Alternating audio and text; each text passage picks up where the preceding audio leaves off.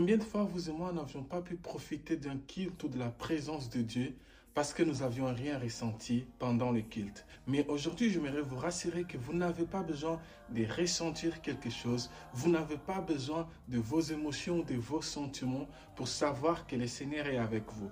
Pour savoir que ce que vous êtes en train de lire dans la parole de Dieu est vrai. Souvent, nous lisons un passage de la Bible et parce que nous avions rien ressenti sur le coup, nous passons à une autre page, nous passons à un autre verset parce que nous voulons qu'au moment où nous lisons, que nous sentions un fait, que nous sentions quelque chose. Et il nous arrive assez souvent de laisser nos sentiments et nos émotions changer la vérité de la parole de Dieu. Parce que vous avez de mauvais souvenirs de votre père biologique. Lorsqu'on vous dit que Dieu est père, votre cerveau fait cette association et là, vous laissez vos émotions et vos sentiments fatigués définir et changer la vérité de la parole de Dieu. Non, loin de là.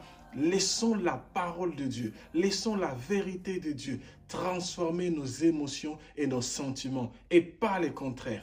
J'ai envie de vous dire que nos émotions n'ont pas plus d'autorité que la Bible, que la parole de Dieu, que la présence de Dieu. Donc peu importe si vous avez ressenti quelque chose ou pas, Dieu est là et il peut vous guérir. Peu importe si vous avez ressenti quelque chose ou pas, c'est que vous aviez lu dans la Bible est une vérité et peut transformer votre vie. N'oubliez surtout pas que la Bible, que Dieu, que la parole de Dieu est une vérité et non un stimulant émotionnel. Vous n'avez pas besoin de sentir ou de ressentir.